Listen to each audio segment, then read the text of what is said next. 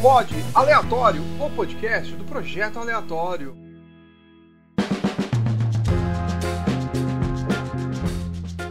Projeto Aleatório, tudo bom? E aí, como é que vocês estão? Hoje vamos gravar sobre Steven Universe, esse desenho maroto, querido, maravilhoso e muitas outras coisas que muitas pessoas devem ter se confundindo por muito tempo, ou então pensa que é o desenho do Lulinha, que ele foi encomendado pelo Partido dos Trabalhadores, porque ele tem uma ele tem uma camiseta com uma estrelinha amarela e ele e a camiseta dele é vermelha, né? Mas ele é o Lulinha, na verdade. O... Claro que ele é o Lulinha. Na Depende é- pra quem você pergunta, né? Convenhamos. O projeto não era ser Lulinha. Exato, né? Tipo, ele era muito mais.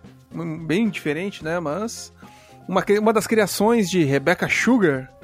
E eu vou aqui contar com a presença de. Kabum. Oi! E aí, como é que vocês estão? Tudo bem? Boa noite, bom dia, boa tarde. Kabum saiu da caverna. Eu estou com voz. Voz. Com Você voz. tem lugar de fala agora. tem lugar de fala. O- A gente, Mamãe, vai- cresci na vida. A gente realmente vai poder hoje ter a voz do próprio Steven Universe. Ah, vá, vá. Não, mas tudo bem. Ele é Agora explica que algumas Steven pessoas de fato associam minha figura com o Steven, né? Fazer o quê? É porque você é, É. perfeito, Cabo. Meu Deus, Maco. Obrigado. É verdade, muita gente acha que o Kabum é parecido com o Steven Universe. Ah, cara, é, sem brincadeira. A quantidade de pessoas que viam esse desenho falavam: Ô Cabum, você já viu aquele desenho? Ele me lembra você. Eu falei: É porque ele é gordinho, né? Aí eu comecei a assistir aquela porcaria. Cara, muitas vezes o que o Steven faz no desenho é o que eu faria na situação dele. Rola uma empatia muito forte. Sim, Mas você, la- então, você lambe é uma causa... mão, passa num negócio quebrado. Mas então, Cabum, é por causa da personalidade, não tem nada a ver com a forma física. Agora, vocês querem a maior curiosidade? Ah, tem um quadrinho também do Steven no- no- nos Estados Unidos, né? E qual que é o nome da editora? Fernando Cabum. Não, mas é Cabum. E também, complementando aqui, hoje vai ser um trio, vai ser um papo entre bem pertinho, assim. A Mako, a dona, ex-dona na realidade, Eu né? vendi, já falei que vendi. Eu aproveitei as alta, a alta das ações no filme Laços e vendi. Falando em laços, a gente tem que fazer um, um episódio sobre laços, né? ah, isso é necessário. É, tem que ser um episódio com bastante gente pra eu ficar bem quietinha. Nossa, a gente foi ver e eu, eu não vou mentir, eu chorei, eu chorei, chorei. Eu chorei, eu, o Cabum, da última vez que a gente conversou sobre, ele falou que chorou assim que começou o filme. Não, começou o filme, eu Cabum. comecei a chorar, foi ridículo. Então, Cabum, eu acho que eu durei um pouco mais. Eu acho que eu chorei no momento que apareceu o seu Cebola. Pô, então. Eu, É porque eu não você sei. era muito fã do. do Paulinho Vilhena. Você Ali o Juliano apareceu, eu comecei a chorar e eu comecei a me lembrar de Sandy Júnior quando passava na Globo. Meu Deus E do céu. comecei a chorar. Você começou a chorar por causa do Supla?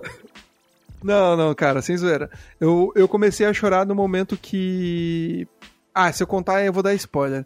Mas eu, É, eu, não eu chorei dar durante o filme. spoiler, não vamos dar spoiler no, no Eu- pod eu vou- que não eu- é eu- de laços, não é? Não é, não vamos falar de laço, mas vamos falar de Steven Universe. Sim, que também vai sair um filme de Steven agora, né? É, exatamente. O Steven tem pescoço. Essa foi a grande diferença.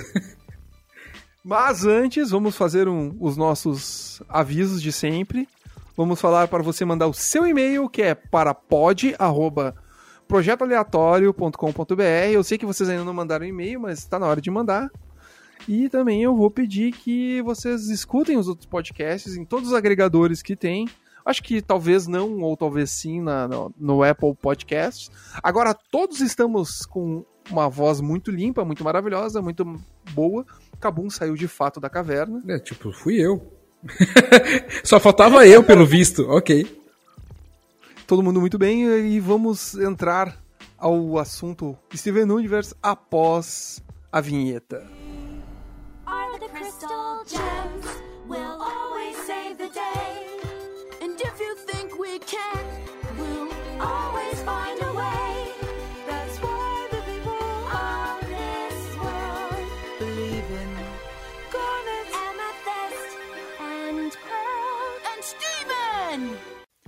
Falar de Steven Universo é sempre meio complicado.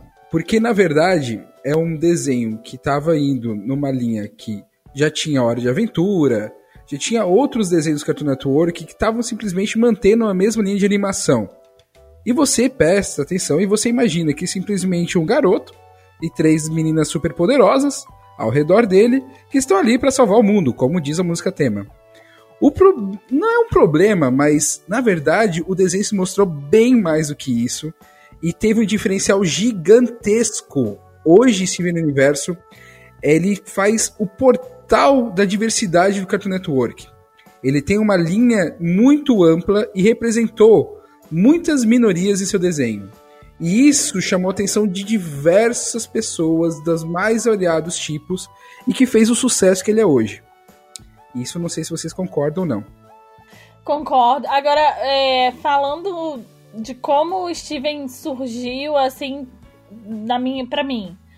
Eu sempre fui de assistir muito cartoon, sempre aqui em casa era TV ligada no cartoon, igual casa com criança.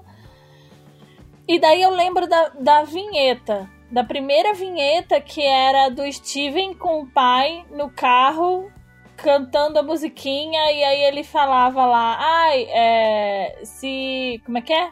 Se, toda Se o porco fosse todo bom, Não não, teria não cachorro haveria quente. cachorro quente.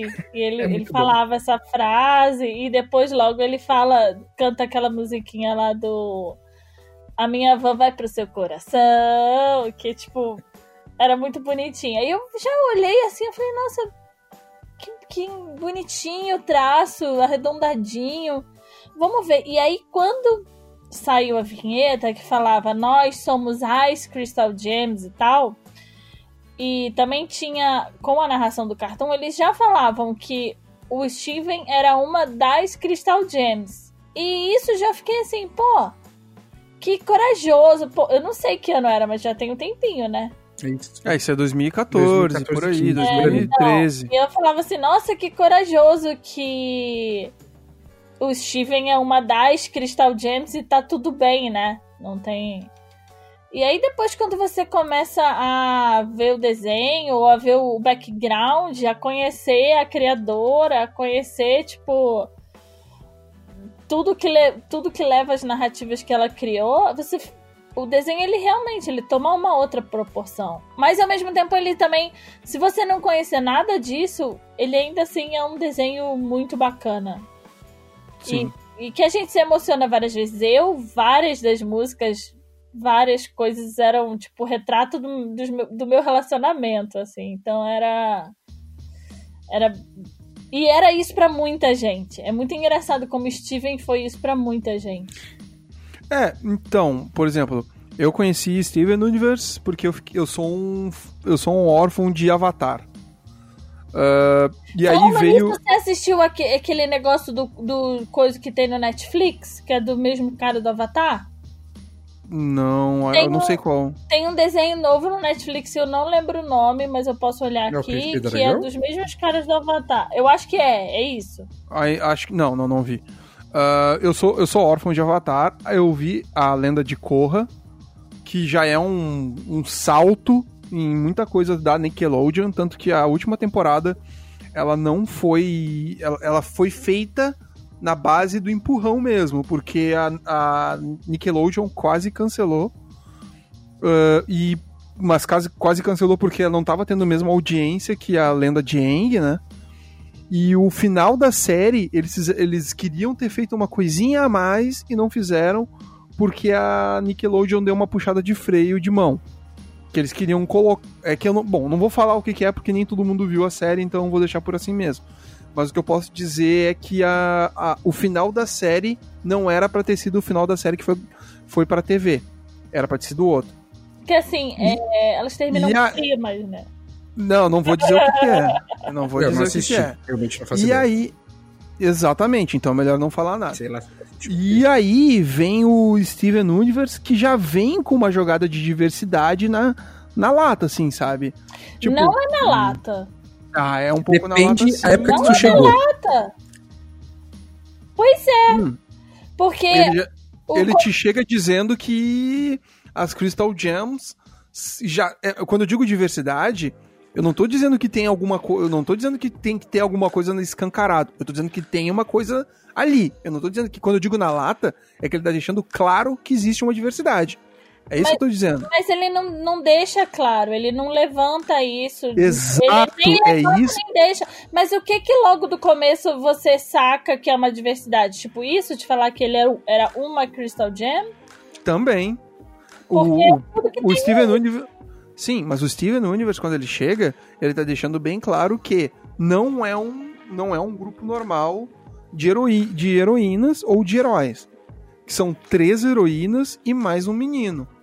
Em momento algum, eles estão te querendo te dizer que o. que, que são homens que, que vão decidir. Que, Não, ah, mas- que quem. Mas isso. Tá bom, Mas, Mas- isso não quer dizer diversidade nenhuma. Isso só Não. quer dizer que as heroínas desse, desse desenho são mulheres. Aí você tá é, partindo do, do pressuposto que todo desenho tem que ter heróis homens. E isso não necessariamente é uma, é uma verdade. Mesmo que as histórias sejam fraquinhas e ruins, a gente tem várias histórias fraquinhas e ruins com Sim, mas antes disso, mulheres. Sim, Marco, mas antes disso, o que, que a gente tinha de desenho que eram feitos com mulheres como heroínas? É o que eu tava pensando agora. Então, era isso que eu ia falar agora. Que daí é o plot principal, Ou é- porque ou- vai ser tanto isso. dentro Três espiões demais. Exa- é, são, são, as- são os dois pontos, tipo, ou é Três Espiões é demais, ou então é as Uma superpoderosas, qualquer, ou Sakura então é lá Captor, Sailor Moon, a- por aí vai. a, a. Ki- a Kim, Kim Você Possible... quer colocar o ocidente? Não, não, Tá. não, não, não, não. A- Anime não conta porque... a- é, anime não conta porque sempre vai pra ter uma diversidade muito maior. Anime sempre conseguiu explorar isso bem. Nossa, Até dentro- não sei aonde que a Nintendo Depende, porque é uma questão muito de nicho, Quando, mas quando eu digo bem. explora a diversidade, Não. a- a- quando eu digo diversidade, é que eu digo que o anime consegue ir pra certos pontos onde muito desenho ocidental não conseguiu ir. Tanto que tem a- dentro, dentro das meninas superpoderosas, existe uma piada que é a, que ela fala assim: ah, me diga com qual- que, que surge uma personagem super feminista dentro do, do- do- da história, que ela fala: ah, o que vocês conhecem de heroínas que não é uma replicação de um herói masculino? E aí a Lindinha e a Docinho não sabem responder. E aí que, que rola um desconforto ela, entre elas e até que a Florzinha toma frente e fala: Não, mas não é porque tu tá fazendo errado que a gente vai te defender. Não, mas beleza. Eu só tô querendo dizer o seguinte: que você pegando o Steven, quando o Steven começou com, com a história que o Steven vendia na TV e tal, não a única coisa que podia alertar de que, olha, eles nem se prendem muito a essas coisas era porque tinha o Steven num grupo de outras três heroínas e ele era uma Crystal Gem. Isso é a única coisa. Que ainda assim, como a gente já tava vendo dublado e tal, se você não soubesse que eles referiam com gênero feminino no feminino, você podia considerar outra coisa, entendeu? É, não, não tem nada de muito diferente É, saindo do Concordo, concordo, concordo. ele não começa, ele não começa tipo te mostrando o que a gente, o que fez a gente achar o desenho tão legal. Ele não começa assim. Ele começa Não, já me, ele já me apresentou um- pelo menos um ambiente que o, ele é criado pelo pai. Já não tem muitos desenhos onde é um pai solitário, assim, sabe? Não, é que você tá se. eu- desculpa tá parecendo muito chatona, mas é que você tá. Eu, eu acho que você tá baseando as coisas muito, muito simples. Você tá, tipo, se empol... como se o Steven empolgasse por essas coisas de ai, ser criado pelo pai. Ele nem é criado pelo pai, ele é criado pelas três mulheres. O pai é um grande perdedor esquisito, sabe? E, e, e a gente, por Oh, exemplo. falou do Greg assim. Mas. Pois é, é. Mas o Greg, ele é. Ele nunca não foi. Ele, Ele, ele é quase foi. um pai ausente. É. mas tá. É, ele é- eu acho que, eu acho que o, o Greg ele tem umas parcelas de, de responsabilidades que ele, ele consegue suprir o que as outras três não conseguem trazer. Mas eu acho que aí, aí vai entrar mais a, que- a questão, tipo, ele traz um conhecimento mundano que o Steve não tem, que as outras três não têm. Também. Mas agora, ma- mas agora, quando entra a questão, questão de responsabilidade, de lealdade, de fidelidade, eu acho que as outras, a- a- as Crystal Gems conseguem suprir isso com tranquilidade. Agora, quando é questão mundana mesmo, aí eu sou obrigado a, a, a diz- a dizer isso. Agora, o resto eu concordo contigo, Marco.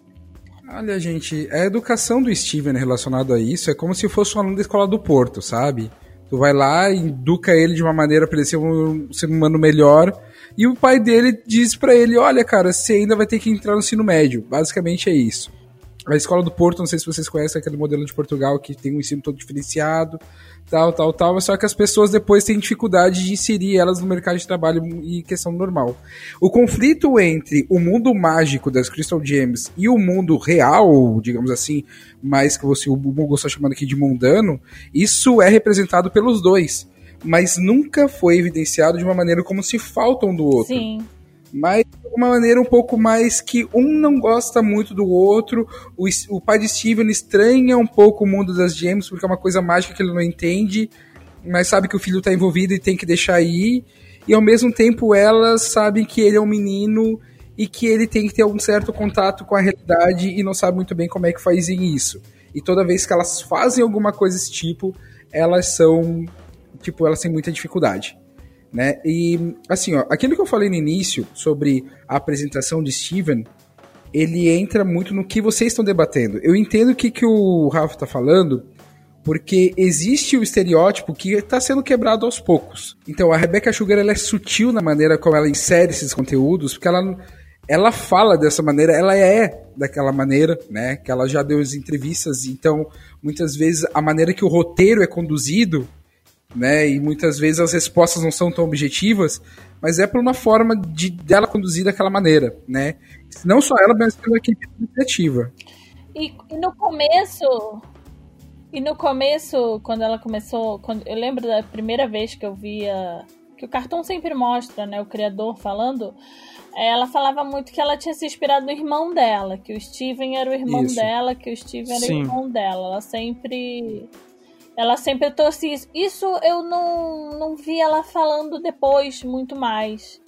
Eu não sei nem se isso de repente podia ser só um. Bem, eu tenho que falar porque que o Steven tá aqui, eu vou É, eu vou ser bem sincero, forma. eu não sei se é uma coisa que repetiu muito e ela não quis mais falar, ou de fato porque as coisas foram conduzidas por outro aspecto, né? Por outro viés, né? Agora, a série, eu quero falar que a série ela tinha um, um propósito que ela ser vendida como se fosse o garoto gordinho atrapalhado fazendo borradinhas lá, como naquela outra lá, o, o Sincero lá, como é que era, que também é do Cartoon Network. Ah, o Clarencio. Eu- como se fosse um Clarencio da vida, né? Só que a pegada é totalmente diferente. Exatamente. Tanto que Você o. acha que ela vai pra esse lado. É.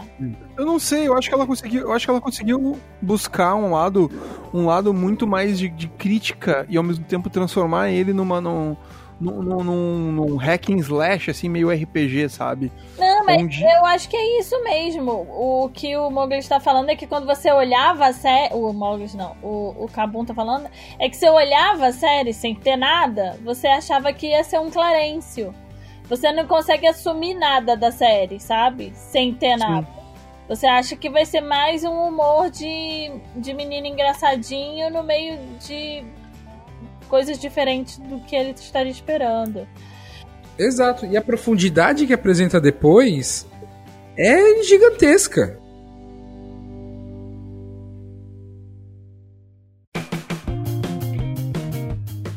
Olha, o que eu posso falar de Steven é que essa questão das minorias e como é que ele foi agregando as pessoas foi uma coisa que foi engatinhando bem aos pouquinhos no desenho, né? Tanto que a gente tem lá pelo capítulo 23 uma questão que foi dentro do capítulo Jailbreak que mostrou um casal, né, que é homo afetivo e que no início o pessoal falava não, ela só tem amizades muito fortes. E o pessoal do desenho foi lá e falou não, elas são um casal e deixa isso muito bem claro, né? E aí veio uma leva do fandom que chegou e que já tem um pessoal que já gostava, mas que chamou muita atenção do pessoal, né, LGBT e eu vamos colocar exatamente todas as letras que pode colocar. Que mais isso? A gente tem uma carência, né? É, do... A comunidade tem uma carência de, de representatividade. Agora, a, a grande pergunta, antes de você detalhar, é: você E- acha que isso tudo já estava pensado?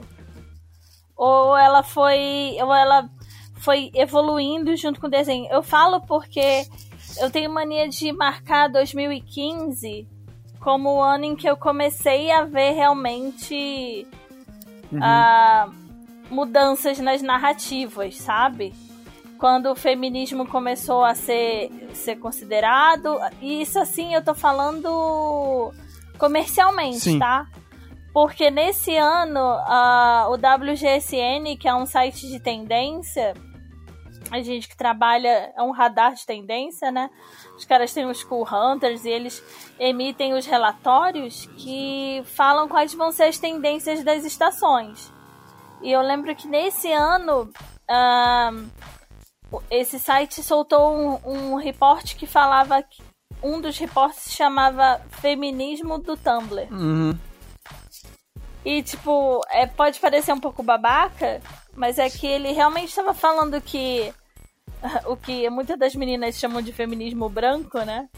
Mas que esse lance do girl power, do empowerment, do, do- dessa força feminina, ele ia começar a ser comercial.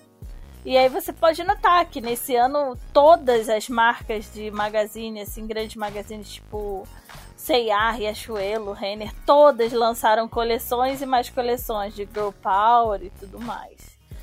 E foi também perto de quando saiu o, o, o desenho novo das Meninas Superpoderosas, que na narrativa tinha. Na premissa, é, falava que ia ter uma narrativa diferente, mas no fim acho que o produto final não ficou tão interessante quanto ele prometia. É, porém, você começou a ver realmente as empresas tendo cara de falar girl power sem, sem o feminismo ser uma coisa do mal, né? Isso é ressignificando o Pois é, eu acho que não, Marco, porque eu, eu, eu- eu acho que eu discordo um pouco dessa tua preocupação em relação a 2015, até porque eu tenho um material que eu fiz em 2015 mesmo. Lá, até fui ver aqui o, quando é que eu gravei o. Gravei o. Mas que preocupação? Eu não tenho nenhuma preocupação de 2015. A minha pergunta inicial foi: vocês acham que a Rebeca tinha pens... tava pensando nisso tudo? Eu acho que de alguma forma sim, mas eu acho que isso foi acontecendo conforme as coisas foram acontecendo. Ah, porque tem muito desenho da Cartoon que ela de alguma forma caminhava pra isso, mas em outro em passos menores. Eu acho que ela que deu um passo mais avançado ao, ao mesmo tempo que até o Hora da Aventura já teve um pouco mais de ousadia também. O Hora da Aventura eu acho que foi meio percussor nisso, né? É, eu acho que o Hora de, de Aventura foi percursor em trazer uma narrativa contínua, né? Uhum. Um personagem que. E no caso do Hora de Aventura, que eu acho que no Steven também o tempo passa, né? Sim. É que o Steven que não cresce. Mas no Hora de Aventura, cada temporada, o fim envelhecia um ano. Então ele ia enfrentando coisas diferentes. Ele começava a se descobrir adolescente e tudo e tal. E ele ia enfrentar. Só que tava tudo inicialmente bem. Tanto que as primeiras temporadas tem isso, né? Tudo bem preso nas- nessas narrativas convencionais da princesa e tal.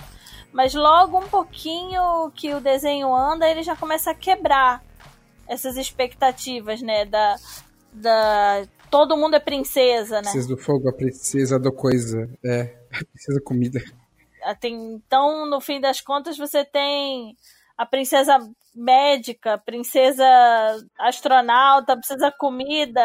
É, todo mundo é princesa. Isso. E tinha a reunião das princesas. Aí você tinha um cara malvado que E- queria ver as princesas porque ele simplesmente ia sequestrar as princesas porque ele era o cara malvado e deu. E aí você tinha um herói que salvava ele. Ponto. Blá blá blá.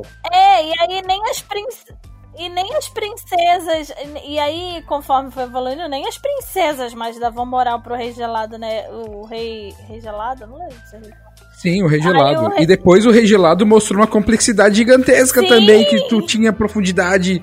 E, assim, rolou uma ressignificância gigantesca em Hora de Aventura. Se tu vai pegar a última temporadas e, e a primeira lá, meu Deus do céu. Sim, ele começou Ele começou como um desenho.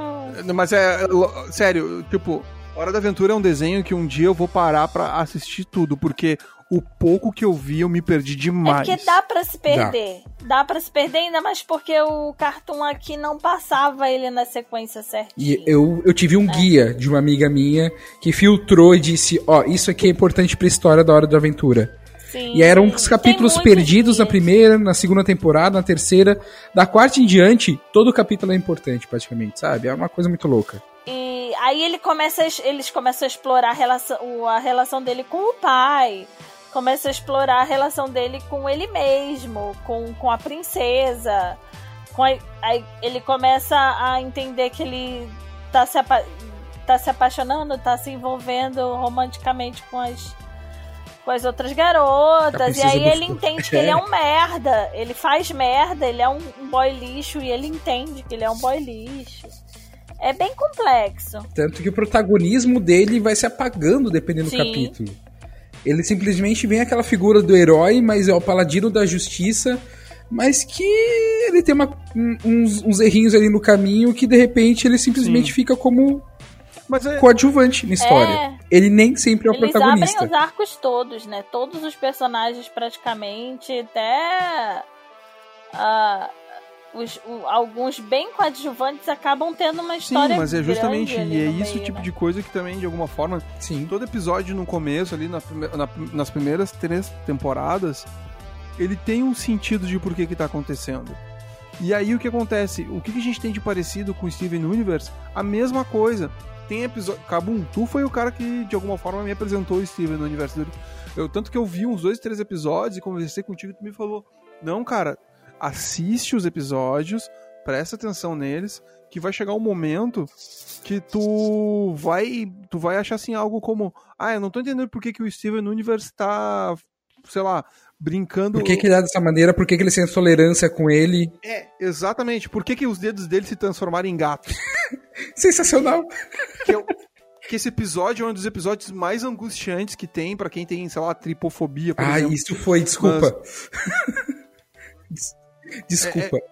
É, não, É, explica aí, É, vai. é, tripofobia ah é Não, não, mas por quê? Por que você tem tanta eu tenho eu tenho eu tenho episódio? Ele tripofobia e aí o, o- os, os ca- catfingers Uhum. né de, gatos de eu não, eu não sei como é que ficou em português eu não lembro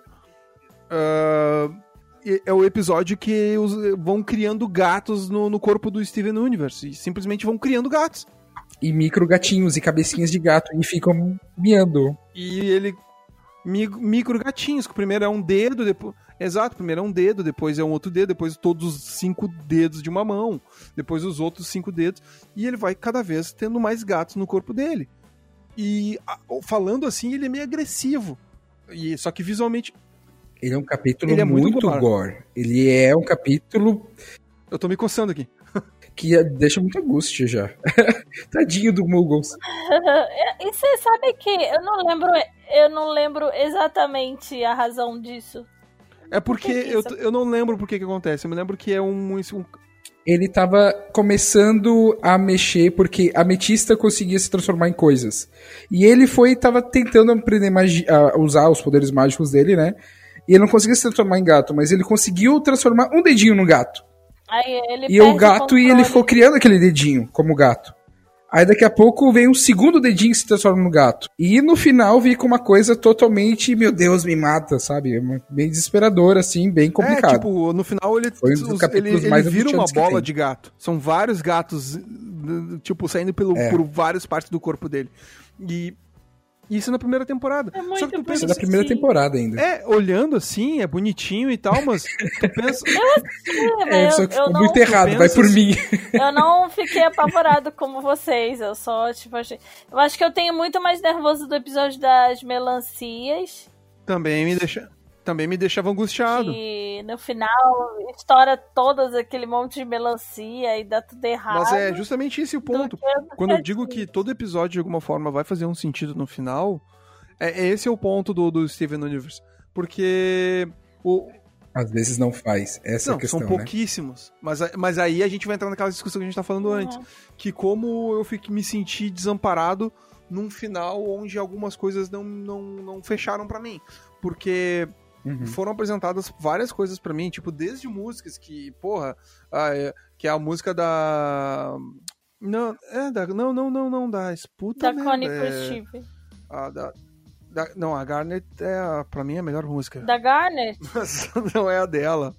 Stronger Than You. Da, da Pearl, isso, da Pérola. Onde ela canta com a Connie, que, a, que ela é a pessoa que vai, se ela tiver que dar a vida dela, ela vai dar a vida pelo Steve. E aí ela aprende a lutar e ela vira a melhor lutadora. E ela te prepara pra um futuro onde que não que ela. tu- tanto que eu comentava de vez em quando com, com, com o Fernando. Pô, um dia a Connie vai morrer porque ela vai ter que defender o Steve. Fico feliz que ela não morreu. Ainda. Aí, não, quer dizer, não vai, não vai, não faz isso, pelo Não vai, não vai, não vai. é, no acho que não vai. Tem um também. filme vindo Não aí. vai, gente. caramba, não vai. Ela, a gente vai chegar o, o filme e eles vão estar noivos. Meu Deus! Casamento infantil. Não, casamento infantil, ele vai É, estar pra com. quê? O Steven tá com 13. 16 anos, O para. Steve tá com bom. 13, ele vai estar com 16 anos. Qual o problema de eles estarem É. noivos? Por onde começar? De onde começar a argumentar? É, continua sendo casamento infantil, mas tá Mas bom. eles podem ser eles podem estar noivos, mas eles podem se casar só com 20 anos. No Brasil de hoje, né, as pessoas estão perdendo um pouquinho o time. Eles já têm um mas relacionamento okay. romântico que ela já. Mas, mas eu não acho que teria razão pra Rebecca Sugar ainda meter um, um foco num relacionamento romântico entre os dois, sendo que isso, inclusive, inclusive Não, deu é uma foco caída né, no. amigo? é, Isso aí é, vai, é outro nível, como é que ele tá sendo colocado. Eles não têm uma dinâmica de. Eles têm uma dinâmica de casal de 12 anos de idade, que é bonitinho, ele- que é eles companheiros. até tinham mais uma vai. coisa de uma paixonite, assim. Eu acho meio Que- bizarro até quando aparece aquele que cara lá que tenta também. conquistar Depois eles- a, eles- a Stivone a todo Ele- custo. depois que eles viram Stivone e tudo mais, a dinâmica deles fica muito diferente. O Kevin. Não. A Stivone, sim. É, mas vocês também tinham a impressão no começo que o Steven era meio chato? Porque eu. Sabe um episódio que ele fica fazendo um café da manhã mó da larica pra comer com as, Sim! Com as gems e as gems têm outra coisa pra Que fazer? ele foi mega inconveniente porque era o dia do aniversário e o pessoal tava tentando fazer o possível pra agradar ele e ele só fazia a bola fora. Cara, esse episódio eu fiquei, caralho, Steven. Porra, você é muito chato. Então, é- são essas pequenas coisas que eu acho que importam. Assim, ó, a gente falou de Hora de Aventura, Mas aí é que tá, mas aí é que tá. Eu acho que o Steve deixa Porque de depois essa... você vê o quão o Steven realmente precisava aprender coisas, assim. E ele precisa parecer chato pra parecer que precisa. sim, essa é a questão. É chato que eu digo é o garoto chato, tá? Não é o desenho chato, não, pelo amor de Deus. Sim, sim, eu entendi, mas eu, eu- quando, quando eu digo que o Steve D, pra mim, ele para de ser esse cara tão preocupado com muita coisa, é no momento que aparece a Connie. Porque daí ele tem um, um pouco mais de humanidade, porque aparece alguém da idade dele. Aí sim. Nossa, mas ele tem todo uma- um episódio que ele. Ah, ele é. não quer falar com ela porque porque ele tá preocupado. Uhum. O episódio do celular lá. Tipo, ele é muito preocupado. Ele, ele só piora a preocupação quando ele entende que lá, lá, lá na frente, quando ele começa a entender a mãe, o que a mãe fez, ele começa a pensar na mãe malvada, aí ele dá uma, ele dá uma rebeldiazinha. É, na assim, verdade, né, eu achei o comportamento bem É, tipo- válido, considerando que era uma criança Sim. que até então tinha uma questão mais boba, né?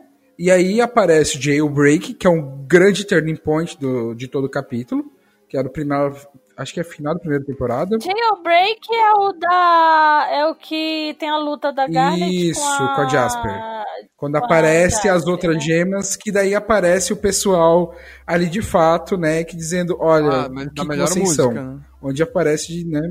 Eu tenho um pouquinho de ressalva com essa música. Ah, então. Por quê? Porque ela levanta uma coisa de que você tá. Triste porque você é uma só. E eu acho que isso é foda, porque você não pode presumir que.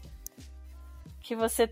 Porque ela tá falando que você tá triste porque você é uma só. Você pode entender que é porque a batalha dela tá solitária. Mas vindo da Garnet, você entende que é porque ela não tem uma companheira. E aí eu acho pesado isso de você. Desse, desse shaming, por exemplo. Que é como se fosse o que a galera chama de recalque, né? Você tá recalcada porque tu tá então, sozinha. é, e aí vem umas distorções relacionadas ao fandom, tá? Isso é uma delas, tá, Marco? Eu acho. Porque a grande questão, a gente já vai ter que falar sobre as fusões, né? Então, pra quem tá ouvindo e nunca assistiu esse universo, tem algumas pedras, né? Cada, cada personagem tem uma pedra, e elas acabam se fudindo e se transformando numa personagem teoricamente mais forte, né? É, só que isso não, não é pressuposto que uma gem faça, né? Isso. né? No planeta natal delas, elas não faziam isso, elas só fa- faziam A fusões. fusão é um tabu gigantesco. É aí que vem. Não, elas se fundiam, mas elas só se fundiam com pedras iguais às delas. E ainda com situações que- mais extremas. É, elas tinham castas, né? As pedras todas tinham suas funções pré-definidas. Elas nunca faziam uma outra coisa que não tivesse A lógica dela o programada. escopo da É. casta dela. Isso. E também ninguém questionava. O pessoal só fazia. E, eu- e o que, que é a analogia da fusão? Ela nunca deixou muito bem claro no desenho, porque a fusão ela, ela é um ato de amor, mas ela é um ato de companheirismo, então ela quase remete ao sexo, mas ao mesmo tempo ela remete simplesmente à questão da empatia e de você estar alinhado num objetivo comum. Então ela, ela varia muito nesse, nesse, nesse conceito. E é muito interessante como ele coloca. Eu acho, eu acho limitado você Definir a fusão. definir uma fusão perto de uma coisa do sexo. Pra mim, ela é um relacionamento. É quando você constrói um relacionamento, seja lá qual for, de amizade, Dá de pra- amor, inclusive de raiva, porque você tem a fusão É, mas lá a Pérola da, com a- da a Pérola Lápis com a Ametista com também. com a Jasper, que é uma fusão de ódio. Na verdade, é uma fusão por base do relacionamento abusivo. Isso que é pior de tudo. Sim, pois é. Então, assim, eu acho que as fusões, elas são relações. É quando é Eu sempre- aquela grande química que se dá de uma pessoa se relacionando, seja lá por que razão, com a outra. Relação de trabalho, relação de, de, de amor, relação de conveniência, sabe? Todo tipo de relação. Não, eu sempre evitei levar a fusão como se fosse algo de relacionamento amoroso. Eu sempre tentei interpretar da forma mais básica possível que as fusões fossem, sei lá, tipo a dupla de faculdade. Porque tu faz a dupla de, de, de trabalho com uma pessoa que tu já tem um pouco de, de entrosamento. Não vai sair fazendo uma Ou fusão. não, às vezes você também consegue fazer com alguém que você nunca teve entrosamento. Mas essa é a diversidade que eu quero colocar pra vocês.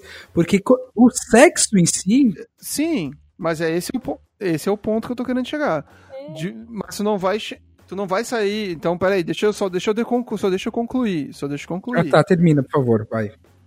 Vai lá, vai lá. Tu não vai sair simplesmente fazendo uma- um trabalho de faculdade com uma pessoa que tu não conhece. Mas vai ter vezes que tu vai ter que fazer isso e vai sair um trabalho todo torto. E é o que acontece quando tu faz uma fusão com uma pessoa que tu não, não tem o mínimo de entrosamento. Que é quando- o que acontece ali no desenho é justamente isso. Todas as fusões que foram feitas com pessoas que não tinham, que não se conheciam durante muito, muito bem, em algum momento dava alguma coisa errada. Ou então da- um dos lados, quando acabava a fusão, saía todo arrebentado, todo errado. É, eu entendo que as fusões são as relações. É como as dinâmicas entre os, os dois, os três, os quatro, os nove diferentes. É, o que eu vejo em Steven, isso às vezes me chateava um pouco, mas é, porque porém eu entendo tudo isso, era que as pessoas tendiam tendiam a sempre interpretar mili- militudamente, né? Sempre interpretar as fusões como causa de, de representatividade de minoria ou de seja lá o que for, sabe? É, eu não eu não acho triste que você esteja enxergando você conseguir enxergar uma coisa assim dentro da fusão, você consegue enxergar uma pessoa trans dentro da fusão, porque é, foi uma relação brilhante que a Rebeca conseguiu escrever e arrecadar essas almas, tipo, carentes de alguma coisa com significado perto do que elas queriam contar, sabe? Mas não se limita. Não se limita. Então eu acho que as fusões são as relações. Tipo, eu quando lido com você tenho uma dinâmica. Quando lido com o Kabum, tenho uma dinâmica com o Kabum. Quando lido com a Tami, eu tenho a dinâmica com a Tami. E aí o resultado dessa dinâmica é a fusão. Ela pode ser ótima, pode ser péssima, pode ter dia que ela vira, pode ter dia que ela não vira. E de alguma forma o que aconteceu no Steven foi descobrir que gems diferentes podiam fundir também. Porque isso é o que não acontecia. O que começa essa rebelião a, a, a, princípio, né? É ver gems diferentes, de castas diferentes, inclusive. Porque é aí que entra mais o papel da diversidade, mais do que dentro da fusão. É esse lance do papel pré-concebido para cada pessoa, né? E aí isso bate naquilo Ai, você é menina, tem que se comportar como uma mocinha, tem que brincar assim assado, usar a cor assim assada. Ah, você é menino, tem que se comportar como um menino, porque menino é isso e aquilo. Então, isso é o que eu vejo assim muito nessa coisa da Jam. Eu acho que a Rebeca, né, dessas castas, ela isso ela trouxe bem representado essa coisa de você não ter que fazer o papel que te parece que que foi pré-definido, mas não foi. É só uma sociedade vivendo em cima de, de papéis de, de castas, né, nesse caso. Uma das coisas preferidas que eu gosto em Steven é que a alegoria que elas fazem relacionada à fusão entre os diálogos, entre as sutilezas das coisas que o pessoal tenta colocar, né? E esse é um dos problemas do fandom, é porque tudo que vocês falaram até agora faz sentido. Sim. E tudo não tem um lado unicamente certo.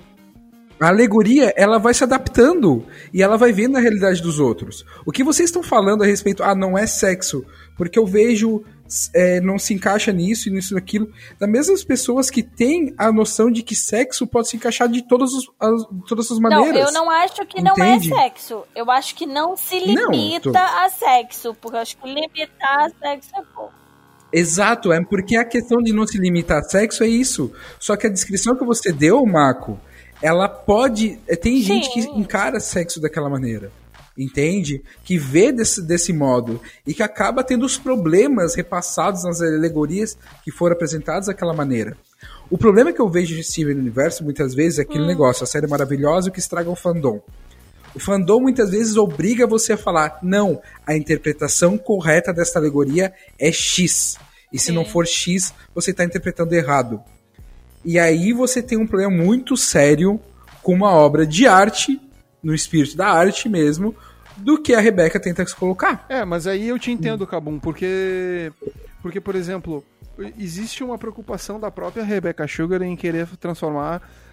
Tanto que o teu exemplo foi muito bom o lance de tra trabalhar a ideia de alegorias, tanto que qualquer coisa podia se enquadrar aqui. Por exemplo, a gente poderia muito bem. Eu vou ir muito longe, porque quando eu vou dizer que eu vou muito longe, eu vou ir muito longe mesmo. Sobre a. a sobre até o, o, fato final, ali, os, os vilões finais da série, eles não têm de fato um, um gênero. Eles são seres que se acham muito melhores do que os humanos. São, que se acham muito melhores do que as outras do que, que, as outras pedras, digamos assim. Isso é uma coisa. As outras gemas. Te interrompendo drasticamente, é uma coisa que isso... eu discordo muito quando você tira o gênero da pedra. Eu acho que isso quando você tira o gênero da pedra, e elas não se referem a si como It, elas se referem a Xi e tal. Quando você tira o gênero da pedra, você tá tirando da mulher você tá tirando da, do, o protagonismo do feminino, assim. Eu, eu fico meio. Eu fico meio bolada quando se tira o gênero da É, mas aí foi uma escolha da Rebeca. Aí é uma coisa que eu não, eu não posso opinar. Como assim, uma escolha da Rebeca? Uh, o que eu quero dizer é que Tirar o gênero da pedra? foi uma escolha da criadora. É, o fandom é que tira o gênero da pedra, não é, Rebeca? Mas qual cena. quê? que- O que vocês estão falando exatamente? Quando é que aconteceu isso? Eu não lembro. Não, mas a, a Rebeca ela trabalha com a, a possibilidade da ambiguidade também. Tanto que tem o, o- o J- a gente fala o Jasper, a gente não fala não, a, a gente Jasper. fala a Jasper. Eu falo a Jasper. É sério? Sim. Você pode. eu- O que eu tô Bom, querendo dizer é tô que você confundido. pode ter a ambiguidade que você quiser. Mas ela tá trafegando dentro do gênero do feminino. Ela tá trafegando dentro do feminino, entendeu? Ao invés do. do, do de quem guia, como sempre, seu masculino, seu normal, as coisas dentro de Steven trafegam dentro do feminino. É. Existem algumas questões que ficam um pouco incertas relacionadas a gênero, de certa maneira. Quando a gente fala, por exemplo, da Stivone, né? Que ela acaba ficando numa questão não binária. Mas ela trafega dentro do feminino, de novo. É isso que eu tô querendo trazer. É, isso- Depois, lá na frente, quando eles começaram a, a realmente a vender o Steve, a- a- essas questões da Stivone, é que ela garrou essa, essa bandeira não binária. Mas tudo trafega dentro do feminino. O que eu tô querendo dizer é que eu não sei como a Stivone se identifica. Ela se identifica como não binária. Mas as narrativas estão dentro do feminino. E eu não falo nem de aparência, eu falo de narrativa. A narrativa da Stivone, ela tenta, ela tenta trabalhar muito como mulher trans, né? Então, acho que vai um pouco nessa linha. Ainda assim, com- aí concordo contigo. Eu tô na. Mas eu estou na. Eu ainda estou no espectro do feminino, é isso que eu tô querendo dizer. Aí ela vai pro espectro feminino de fato. Aí eu concordo contigo, sabe? Mas muitas vezes, até porque o desenho, ela não para pra discutir isso. Quando a Stivone aparece, é pra resolver algum problema, ou porque ela tá afim de curtir, e ela tá lá e, e ela simplesmente existe. Ela não, o desenho não para pra discutir o que ela é. Ele simplesmente existe. Sim, Ele vai lá, é- mas né? E é uma coisa até natural da forma como é que eu coloca, só tô né? clamando a propriedade de não remover da esfera do feminino, que já é uma esfera, tipo, enfraquecida e com pouca narrativa e com pouca representatividade. Você pode dar o que você quiser. Você tem os caras, você tem as, as minas, você tem todo, todos os X aí dentro. Mas a esfera é feminina. É isso que eu, tipo, tento bater. Porque, por exemplo, o. É, nisso eu acho que. Pra mim fica claro por causa das entrevistas delas na, na Diego Samicon, na, na Comic Con lá de Diego, São Diego, sabe? Ela já falou isso algumas vezes e ela fala claramente que as gemas são femininas. Ponto. Sim, e porque é, é um pouco de pegar o espaço que já é raro. Uhum. É, eu acho que eu, eu, eu acho que entra um pouco dentro disso. Então, sempre que, que, que alguém chega meio que clamando esse lugar, eu tendo a bater o pé e falar.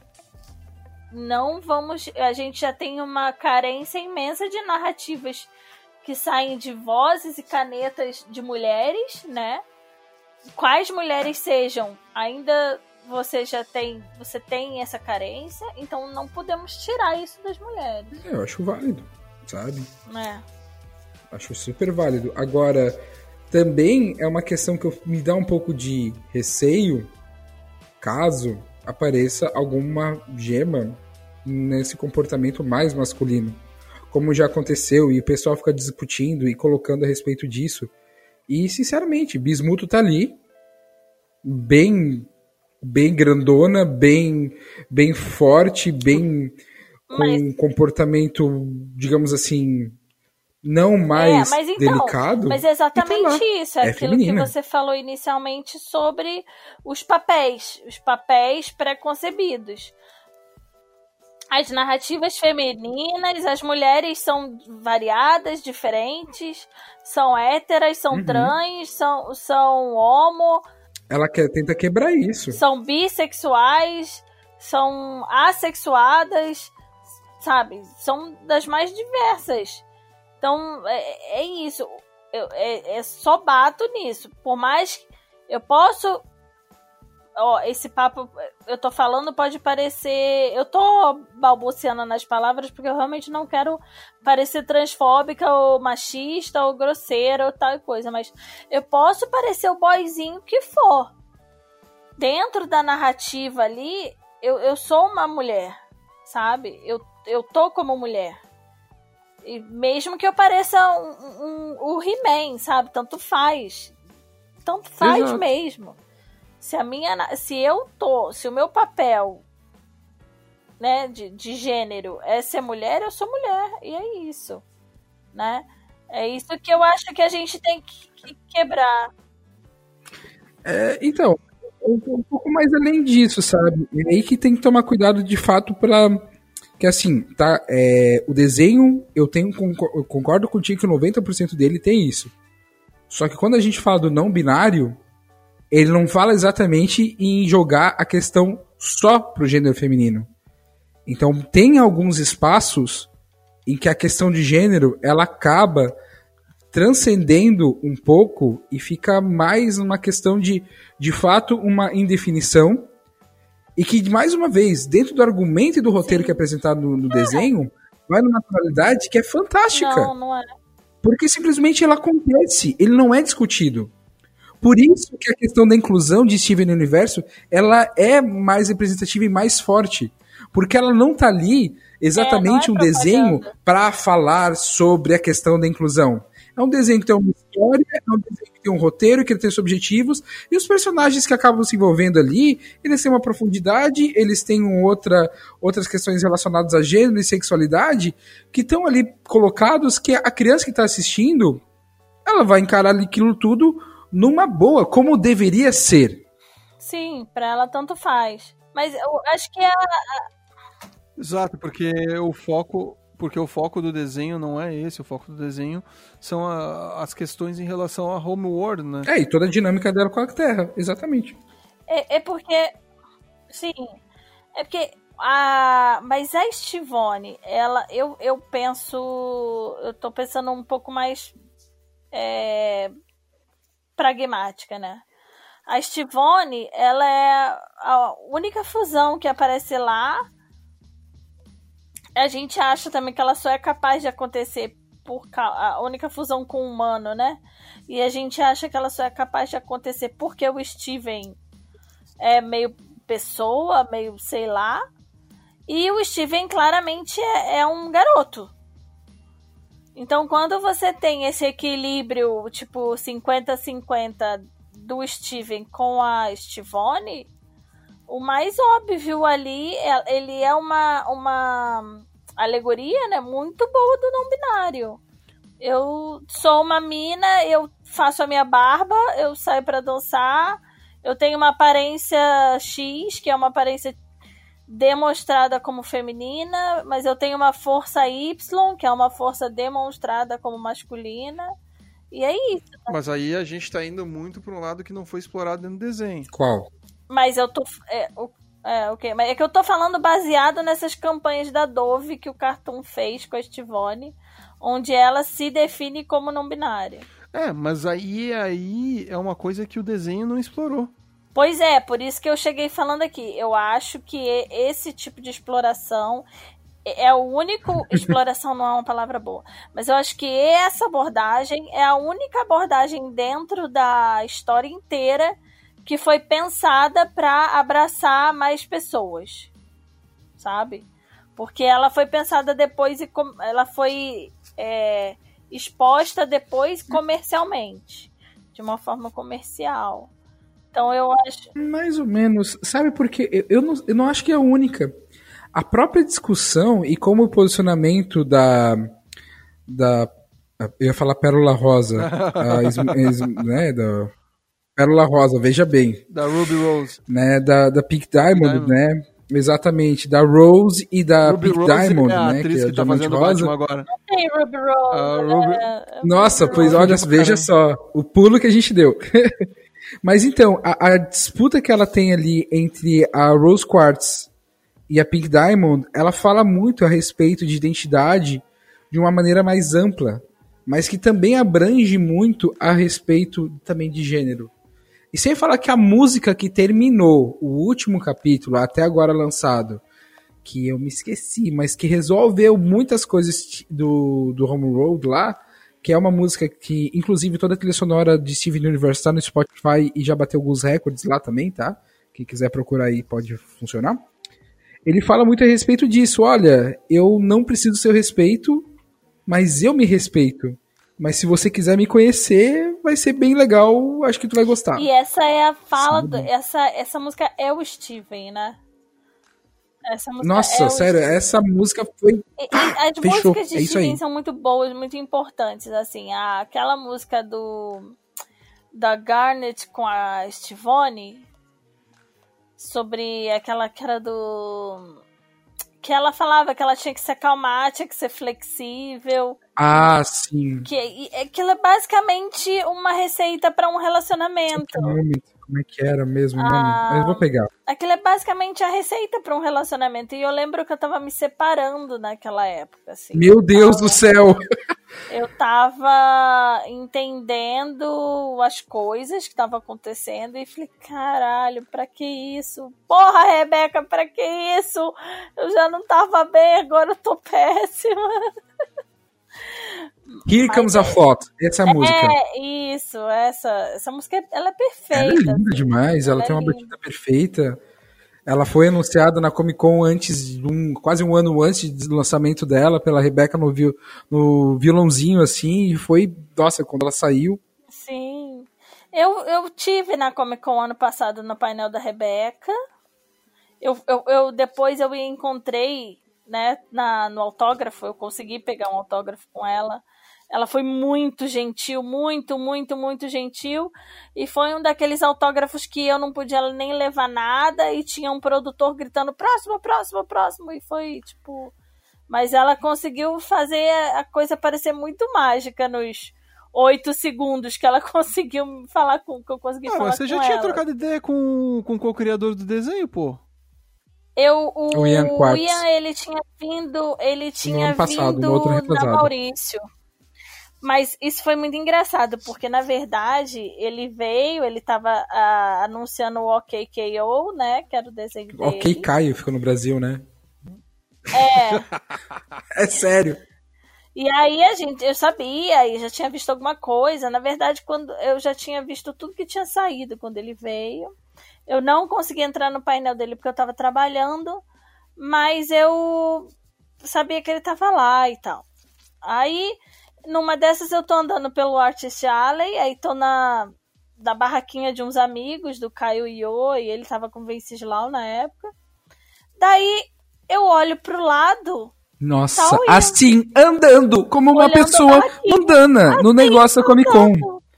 Ah, mas, mas, Que mas sonho. isso é uma coisa que, que, que, que daria de... só andando, Acho que a só Ra- andando. Acho que a Rebeca poderia ter andado na, na, Não na, poderia, na, na, cara. na Comic Con Não, que- não poderia. O pessoal, Não tanto que o pessoal, a gente tá falando tanto até agora da Rebeca, né? A gente falou do trabalho dela, a gente não falou da- até agora que ela fez um papel muito importante em Adventure Time também, né?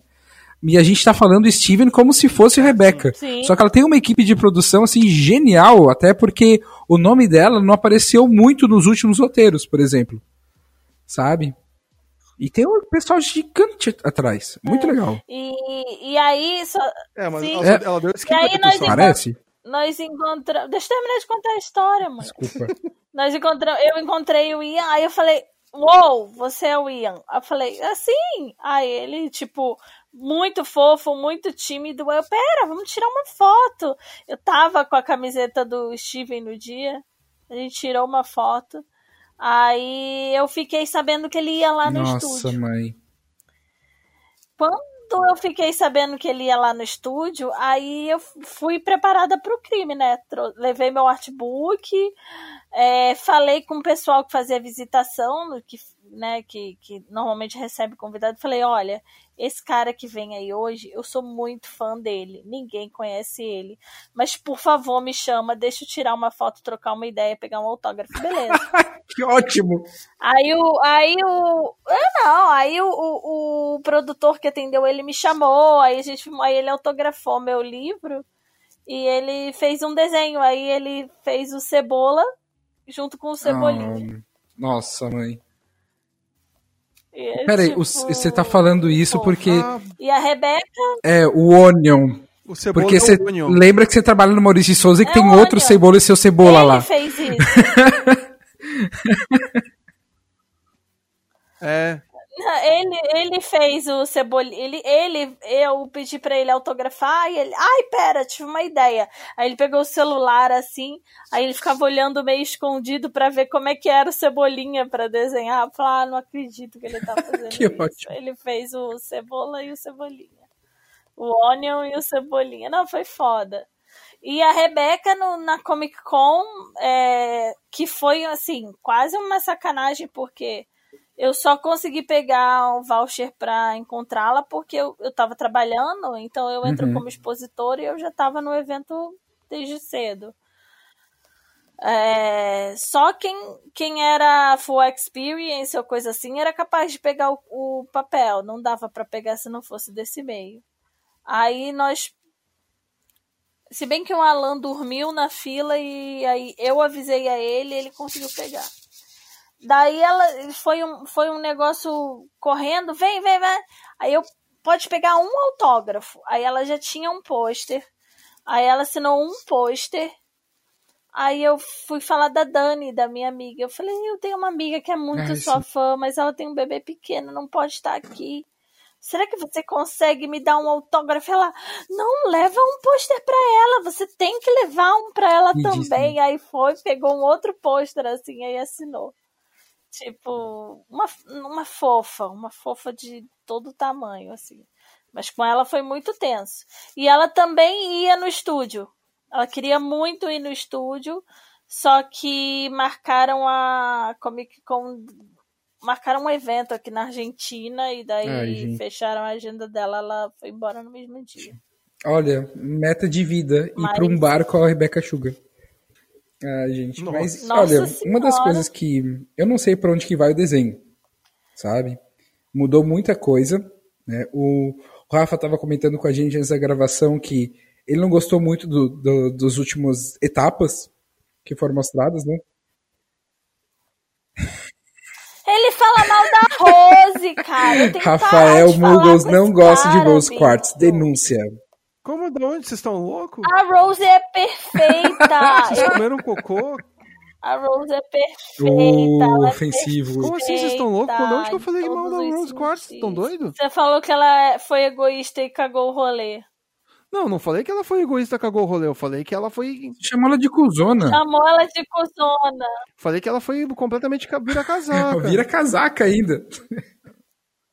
A cuzona eu falei, mano. Ali, tá vendo? Ah, viu? Como é que eu não gosto dela? Eu só chamei ela de cuzona. Porra. Parece o pessoal da MBL defendendo o Moro, cara.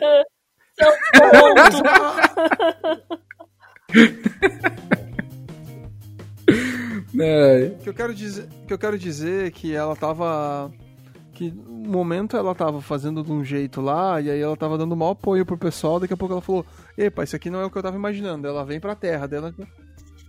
A gente tá falando spoiler. Pode falar. O que, que ela tava fazendo que ela tava dando mau apoio? Ela, enquanto eu tava em Homeworld, ela tava basicamente fingindo. Ah, Pera aí que o que o Bono pirou foda aqui. Oi? Entendeu? o, o gato. Ah, tá. Tá. A- a- o, o que eu, o que eu quero dizer é que ela beautiful. Ela, ela simplesmente, tipo, tava. Ah, vamos invadir os outros planetas pra fuder geral. Aí tá. Aí ela, peraí, talvez não seja tão legal assim. Aí ela para, pensa. Não, realmente, não é tão legal assim. Vou me juntar com a plebe. Aí ela se junta com a plebe. Aí a plebe fala pra ela: Não, você tá errada. Ah, tá errado, então tá, foda-se geral. Ela vira a casaca de novo. Daí ela pega, separa lá, sei lá, tipo, algum, algumas. Algumas outras Ela Aí, monta uma aí ela monta uma resistência, ela vem pra terra. Daí quando ela chega na terra. ela Então, mas ela já virou a casaca duas vezes. Ela não virou casaca, Moglis. Ela tava vendo o lado certo da coisa. Não, quando, Cara, quando você vira casaca contra as pessoas que estão fazendo maldade, não é virar casaca. É você ir pro lado certo mas ela da virou coisa. duas vezes. Eu não tô dizendo pra Quando que é que lado foi a ela virou, segunda falei que ela vez virou duas vezes. A primeira vez é quando ela briga com as ela briga com, a, com, a- com as Diamonds, aí depois que ela vai trabalhar diretamente com com um povo, com um povo X, aí depois ela sai, aí de- no final ela ela fica só com as gems, mas ela virou duas vezes pelo menos. Não. Nossa, ela. ela... É, as Diamonds mandavam ela Isso. ser uma coisa que ela Sim, não era. Ela tinha que, E ela ela fingiu- tinha que ficar seguindo o Ela fingiu, suicídio, ela fingiu suicídio, não, ela fingiu ter morrido, inclusive até a, a pérola acoberta o, o possível suicídio dela. Isso. Sim, mas era o único jeito dela conseguir E aí- desvencilhar então, então, da, ela da- é da- uma virada de casa. Ninguém nunca ia. con- Então, ninguém nunca ia confiar nela se ela Então, fosse uma essa é a identidade que a gente tava Garnet- debatendo. A As meninas- a Garnet e a Ametista não sabiam que ela tinha virado casaca. Mas elas não existiam antes elas dessa se virada de sentiram- casaca. Mas é, mas é uma traição igual. Ela poderia ter ela não foi, tra- não foi transparente desde o início. Porque ela não E podia até ser porque transparente. a forma como ela tava vivenciando os negócios. Porque assim, Mas ó. por quê? é, Sim, ela, porque ela realmente não era mais aquela Pink Diamond. Ela não era mais aquela. aquela. Como é que é? A pessoa do reino De lá. Como é que é? Ela não era Ela mais não era aquela mais uma importância diamante. da? Pink Diamond. Tá, mas tu entende que o desenho ele é todo baseado na questão de que tu tem que ser transparente o tempo inteiro. Daí quando ela tem que ser transparente, ela não é. Te dá a impressão de que o- os fins justificam. o desenho não é sobre você tra- ser transparente o tempo inteiro. O desenho, claro não? que não. Não é transparente o termo que o desenho coloca. O desenho, ele trabalha muito a questão de empatia, você entender a situação do outro. Em função disso tudo, Sim. porque o Steven passa um- uma temporada inteira achando que a mãe dele é uma monstra, e que no final entende-se, inclusive, que esperam que o Steven seja alguma coisa que ele não é. Toda essa questão relacionada à questão da identidade que eu falei lá uns minutos atrás é exatamente isso. A, a Diamante Rosa, ela tem uma dinâmica que ela não se encaixa mais naquele papel que é imposto a ela. E ela se encaixou naquilo que ela vou ser uma nova identidade e eu vou ser Rose Quartz e eu vou viver a minha vida do que eu entendo que ela deve ser. Eu não entendo, eu não entendo por que, que as, as Crystal Gems ficam Porque elas se sentiram descobrem. traídas pela falta de transparência dela. Aí o Rafa Oi? tem razão. É, e é um, é tipo. aí é um sentimento que é tá, válido. mas- Oi? Oi, tudo bem? Oi, Anjo, você Não, tá Não, bem? não, eu só tô Mas falando então- oi do tipo, é justamente isso que eu tô falando. Não, é esse sentimento que é válido. É esse, Sim, mas eu- mas eu- ela entende é o que eu- por que, que ela fez isso. Elas depois se colocam numa situação. Inclusive, a Garnet se reencontra, se redefine a partir disso. Porque a figura que ela tinha representado, a figura da Rose Quartz, ela foi importante para fazer a quebra de todo o sistema do Homeworld. De motivar os outros em cima daquilo. Porque alguém foi e desbancou uma diamante. Mostrou que isso era possível. Sim, ela destruiu o mito. Mas é por isso que eu tô falando. Eu, quando eu falo eu não entendo por que, que elas ficaram boladas, não é que eu não tenho capacidade cognitiva de entender. É que eu não vejo razão para elas terem ficado boladas. Eu, eu acho que é porque, claro que todo mundo tem sua limitação e a história precisa de algum conflito, né? Senão a narrativa ia ser um saco. Mas eu acho que que as- elas conseguiriam entender que a, a Rose precisava destruir uma diamante para dizer, olha, as diamantes não são tudo que se tem na vida. A vida tem mais coisa, o universo tem eu mais acho que coisa. tá bem claro aí, hein? Bem claro no que sentido o quê? O que que tá Cara, bem claro e onde e como? Ele foi tocado pelo, pelo, pela Pink Diamond, ele agora não acha que ela é mais não é cuzona. isso, eu, eu continuo. não, cara, quando eu, eu nunca disse que a, Ro, a Rose Quartz é uma cuzona. Eu tô dizendo que ela. Nunca desengravando. No geral, assim, sabe? Tipo, eu entendo, as, a- eu entendo de fato as, as confusões dela. E eu entendo de fato as- a, a visão dela sobre, sobre tudo. E eu acho, eu acho que a visão dela é muito bonitinha. Numa visão do tipo, as coisas têm que ser organizadas a ponto que a gente consiga ter uma justi justiça entre as pessoas que convivem comigo no mesmo mundo. Isso é uma coisa que até é espalhado pelas, pela- pelas outras gemas, né? Tanto que a Pérola defende bastante isso, de que a Rose Quartz ela é vista como uma revolucionária que busca justiça. Uhum. E aí todo mundo, todas as pessoas que tentam manter a, a hierarquia, e aí eu vou até, dependendo, ah, ir um pouco mais longe, até misturar com a nossa própria história, né? De que quem tenta manter uma casta e hierarquia sempre é visto como uma pessoa muito, muito conservadora.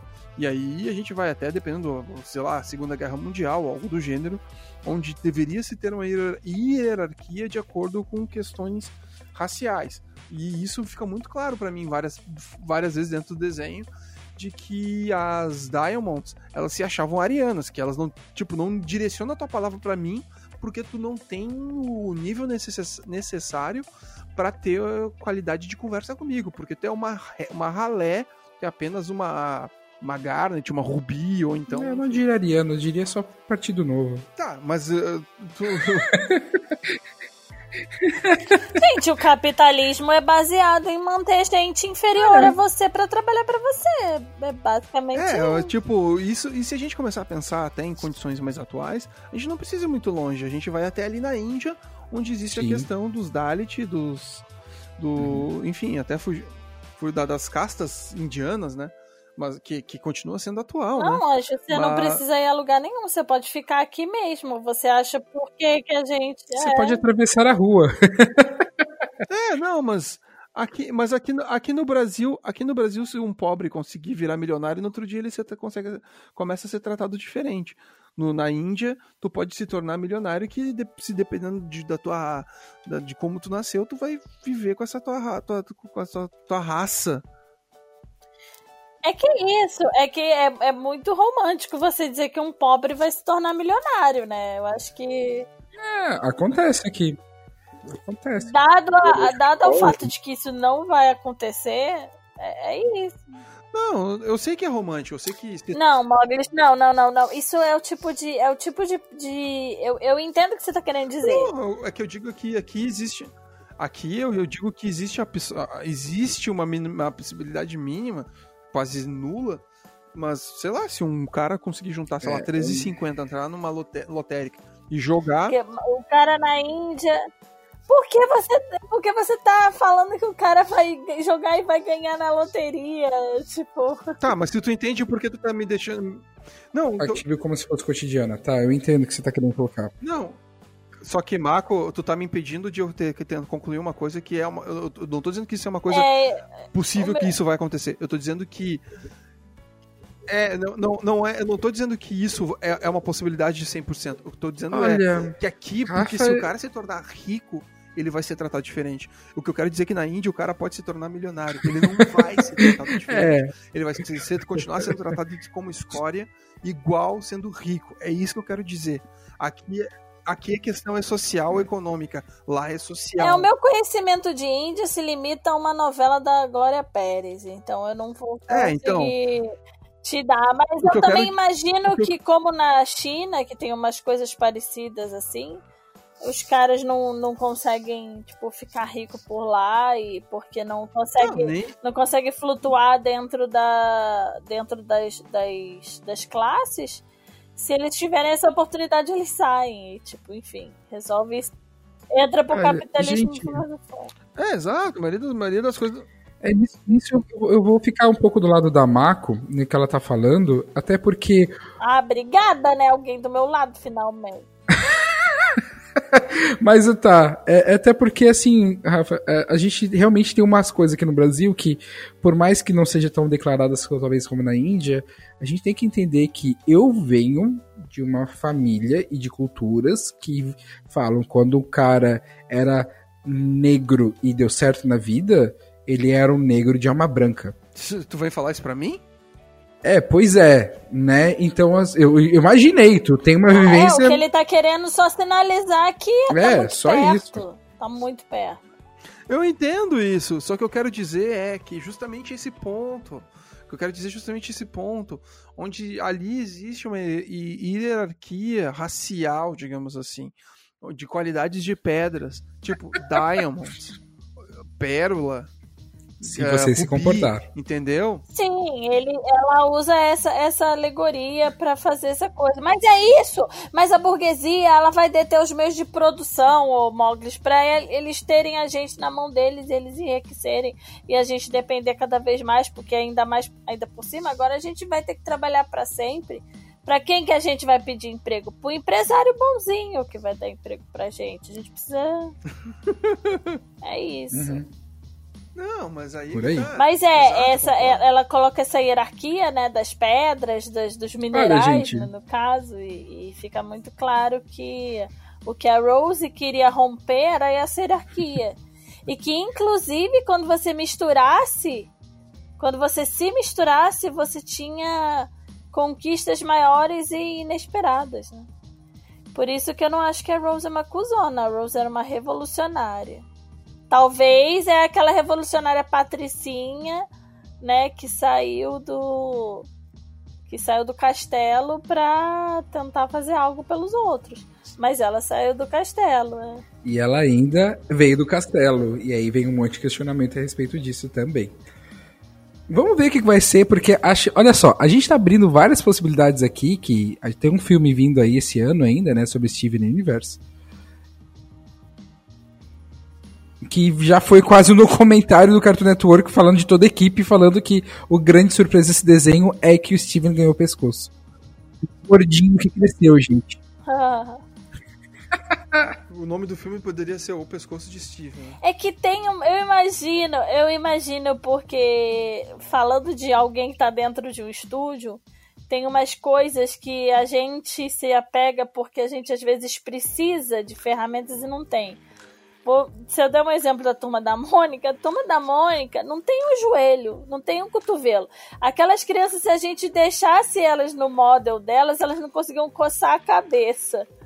Então elas têm que ter. Tanto que quando a gente faz escultura ou brinquedo, você tem isso refletido, né? Porque pra deixar o personagem na proporção que a gente desenhou, ele não faz certas coisas. Então eu imagino que dentro da produção, assim, ele, isso tenha sido realmente um big, big, big deal, sabe?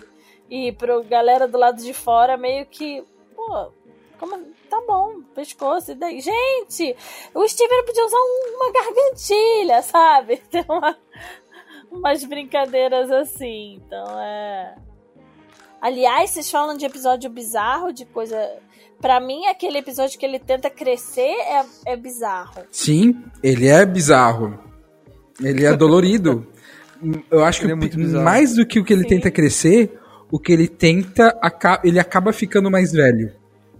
Aquele capítulo é triste.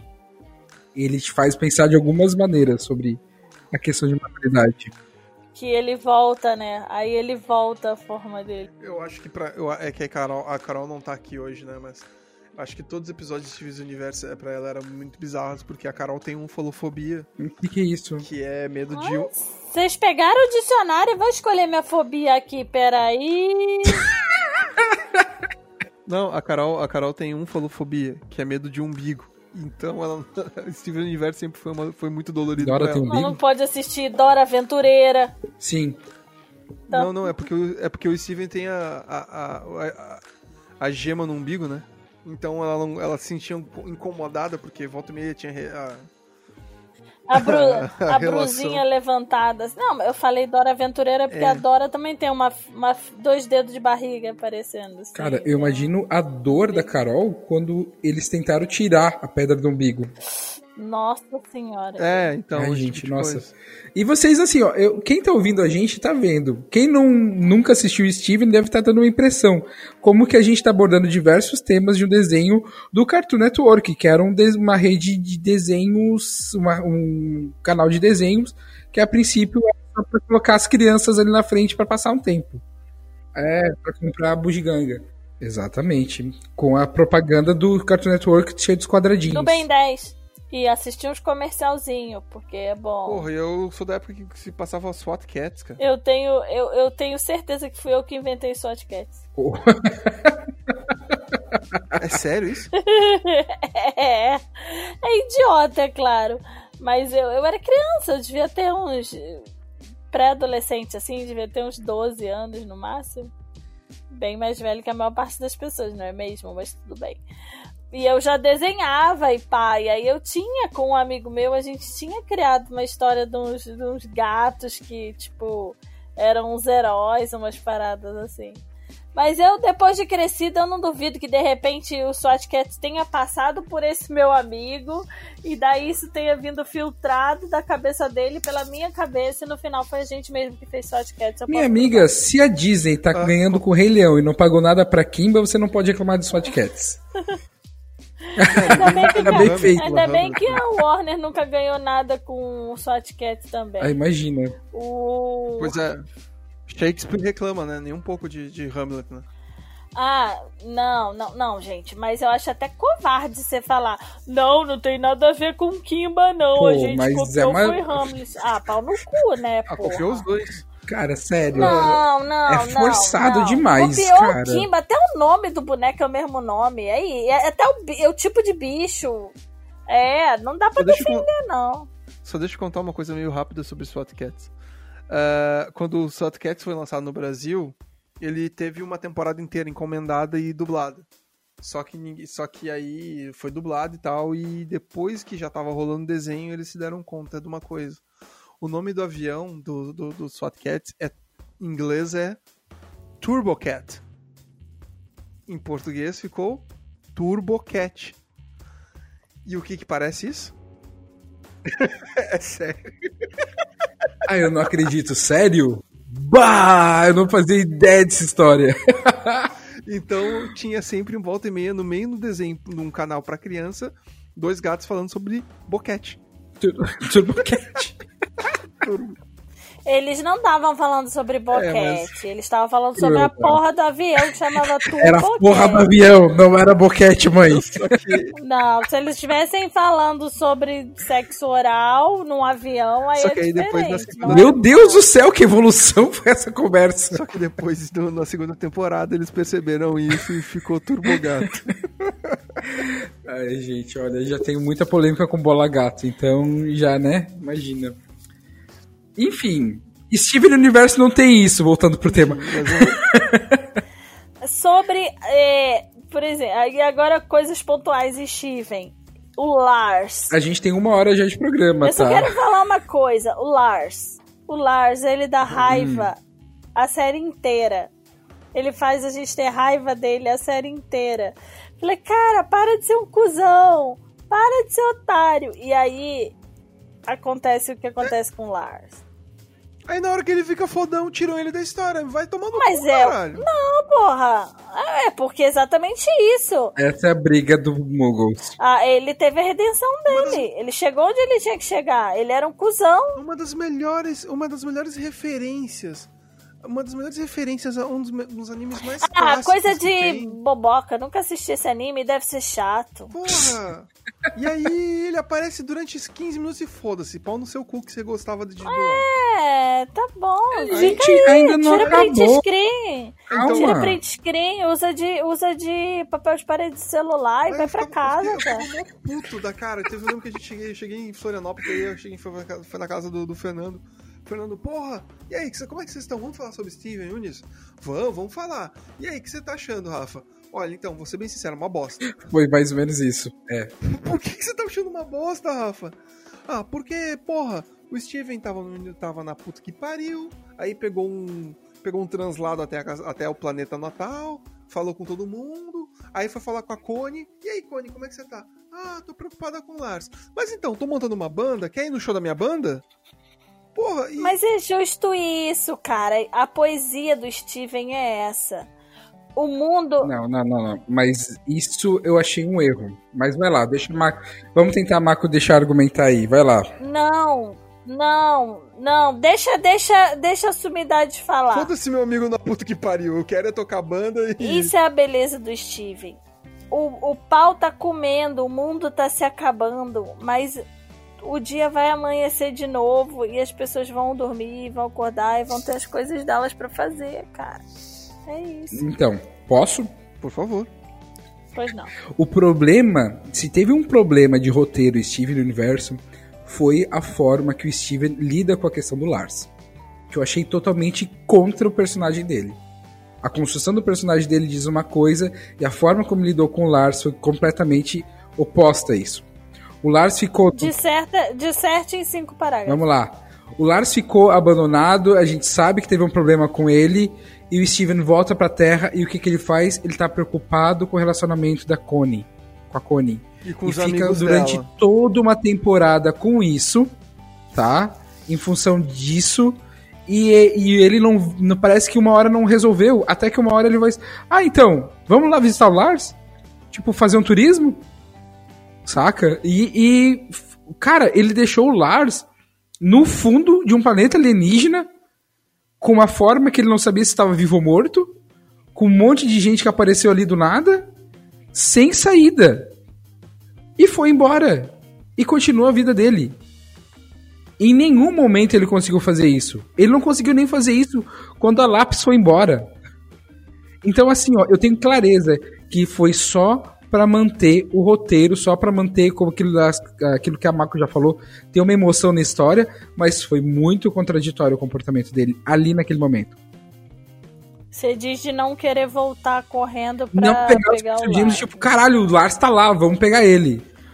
Olha, eu tenho, eu tenho uma, o, acho que o que não me fez causar essa estranheza foi que realmente n- ninguém sabia o que dava pra fazer com o Lars. Você não tinha, eles, a gente, sabe, sabe uma, eu gosto dessa analogia. Sabe quando o desenho animado tá preso num- numa uma cadeia, numa jaula, mas você vê claramente que o boneco passaria ali no meio da jaula? Uhum. Uhum. Eu acho que é mais ou menos isso. Tipo, a gente já fez a associação direta das coisas, já, já abraçou lar, já emendou lar no leão e tal. E não me parece que eles tenham, que ele tenha feito isso. Cara, sabe o que é o pior? Como que ele ia conseguir trazer de volta, entendeu? Ele precisava ir lá fisicamente pra poder trazer de volta. Ele não conseguia passar por um portal nele. É que assim, ó, Mako, nessas horas, eu sei que Steven, da mesma forma que na hora da aventura, ele, a gente sabe que ocorre histórias por trás. E assim, eu imaginei que no momento que fossem retomar a história do Lars, eles fossem dar uma, uma explicação e uma participação maior. Mas a gente não vê nem o Steven conversando com as gemas, com a Crystal Gems, falando a respeito disso, do tipo, o cara tá abandonado lá e realmente eu vou sair tomar uma casca de sorvete e foda-se. Sabe? Não tem nenhuma preocupação com ninguém. vago, Ninguém né? tentou Ficou- resolver a situação do cara. Não é do tipo, talvez não sabia o que fazer. É como se, é como se tivessem assumido que não tinha solução e, e vida que segue, segue o baile. Não, e de fato, foi pior do que isso, foi silêncio. Ninguém falou a respeito. E quando apareceu a Sadie, que eu imaginei, tá, é a, tipo, namorada do cara. Mais ou menos, assim, se for pra usar esse título. Cara, só mostrou que ela se sentiu abandonada, deu como se fosse um abandono de namoro, como se o cara tivesse viajado pro Nepal, sabe? E ela vai lá e tenta montar uma banda colocando tudo pra fora os sentimentos que ela tem reprimido. Sabe que. É, mas no caso da Sage, só defendendo a Sage, ela ela não, ela não tem a, ela não tinha essas informações. do- Exato, tinha. porque parece que ninguém falou pra ela, o que é pior É, ainda. o Steve- Ela não tinha. E daí o que ela foi fazer foi seguir o, a- o baile Sabe dela, sabe? Porque ela não era namorada do, do Lars. Eles não tinham nada. Ele era um efusivo babaca com ela todo o tempo. Sim, Só que ela tava presa mas ela tinha uma Então, fera ali. Ela tinha um sentimento e ela tinha um relacionamento com ele. Ela tinha um relacionamento sozinha. Tá, mas ela tinha, Ela tinha um mas ela tinha um Eu sentimento acho- de preocupação igual. É. Tá Não bom, vou defender mas o na Lars, hora não. que ele des... Que ele era mas na hora que ele des... na hora que ele desaparece e não dá nada pra ela, ela fala, cara, ele só tá sendo mais um otário que tá fugindo de todas as responsabilidades da vida e eu não vou ser eu que vou ficar aqui esperando esse animal crescer, sabe? Mas é, ele some na frente dela. Ele é, ele é sequestrado na frente dela. Na frente da Sage? É, lembra que tinha. Sim. Ele é sequestrado na frente dela. Ela conta pro Steve. Steve sequestraram o, o, o, o Lars. E aí o Steve se apavora e entra na nave. E fica o Steven e o Lars presos na nave e eles E vão pro por isso- Homeworld. É, Lembra e- disso? E fica, e fica por isso mesmo. E é isso que me deixa puto. Lembro, eu lembro que aí eles vão, aí tem, aí tem a Cara, fuga. agora rolou um Phoenix Wright aqui, objection! Mas é foda de lembrar de tudo, Marco, relaxa. Sabe, tipo... Não, é, Não, tudo bem, é, é, que- é que é foda porque, tipo, fizeram. Aí tá, e aí o Steve volta depois de sei lá eu quanto tempo. E aí ela fala: "Ó, olha só, a minha banda aí. Tá, e o Lars? Não, o Lars depois a gente dá um jeito. Não, o detalhe é que ela não sabia que de Lars fato. depois a gente dá um jeito, o Lars já tava morto, né? É, é aí que, é aí que fica. A, Já, já- mas ela não sabe. a fala da Mako aparece mais injusta ainda com o Lars. Porque parece que o cara abandonou, que foi filho da puta com ela, como ele, ele sempre tava foi. vendo, e ele tava lá tentando salvar uma galera. Num outro Ah, canto do universo. Não, tava porra nenhuma. Ele ficou tentando nos 45 do segundo tempo. Deu uma bobeira dele. Mas tava, mas tava. ele Eu não vou tava ali. de novo. Ele queria. Eu vou Quer assistir dizer, de novo depois- só pra falar, só pra falar dessa parte com vocês. Tanto que ela chega, quando, ela, quando o Steve fica sabendo da história, ah, eu não me lembro como é que é a história, mas são, é quando aparecem os dois capangas lá do. Os dois capangas que sequestram a. Os dois robôs. É, são dois robôs, não me lembro como é que é, mas que sequestram ele e é uma. Não, são duas gemas. São duas gemas e tá, enfim. E ela fala assim: Ah, Steve, eu vi o Lars. O Lars foi pego e ele gritou e pediu por ajuda, eu não sabia o que fazer. E aí, tipo, o Steven sabe o que, que aconteceu e tal, faz a monta a navezinha dele lá e tal, com, a- com as rubis, inclusive. E, e, cara, depois ele encontra o Lars e aí tá, beleza. Isso daí o Steve. Ah, então foda-se. Rebeca Sugar não sabe o que tá fazendo. Não sei o que pra assistir essa merda. Até um momento. E é isso, galera. Esse foi nosso podcast. Um Rebeca Sugar, abraço. vai tomar no cu. Cadê o Lars? Falou, gente. Até semana que vem. Uhul. Mas, O nome do Lars, o nome do Lars é Laramie Barriga. Quê? O nome do Lars, o nome completo é? Laramie Barriga. é sério isso? Ah, eu acho que apareceu isso no capítulo, né? Não foi? E eu não vou. Barriga. Eu não vou mentir, hein? Eu pensei que por muito tempo que até a Sadie, eu sei de em algum momento ia se admitir que ela era bi. Juro que eu pensei que ia ter vários momentos que eu pensei que ia isso acontecer. Ah, não sei. Uma das coisas que eu gosto de Rebecca Ela, Sugar. não tem, ela tem envolvimento com alguma outra garota? Não, claramente, até agora não. quase... É, não. Só porque, só porque ela tem aquela carinha de sapatão, que é baixotinha, gordinha? Eu não falei isso. Tchan, tchan, tchan. Falas que nunca podem ser ditas. Vou te falar uma coisa, sapatão não tem cara não, tá, anjo? Mas eu não falei isso, tu que falou. A gente tá tudo espalhado aí, você não nem sabe. É, eu pensei que ela ia, eu pensei que ela ia Ai. assumir um relacionamento com a com a guria que tava fazendo tocando na banda dela, a guria das pizzas lá. Cara, esse cap...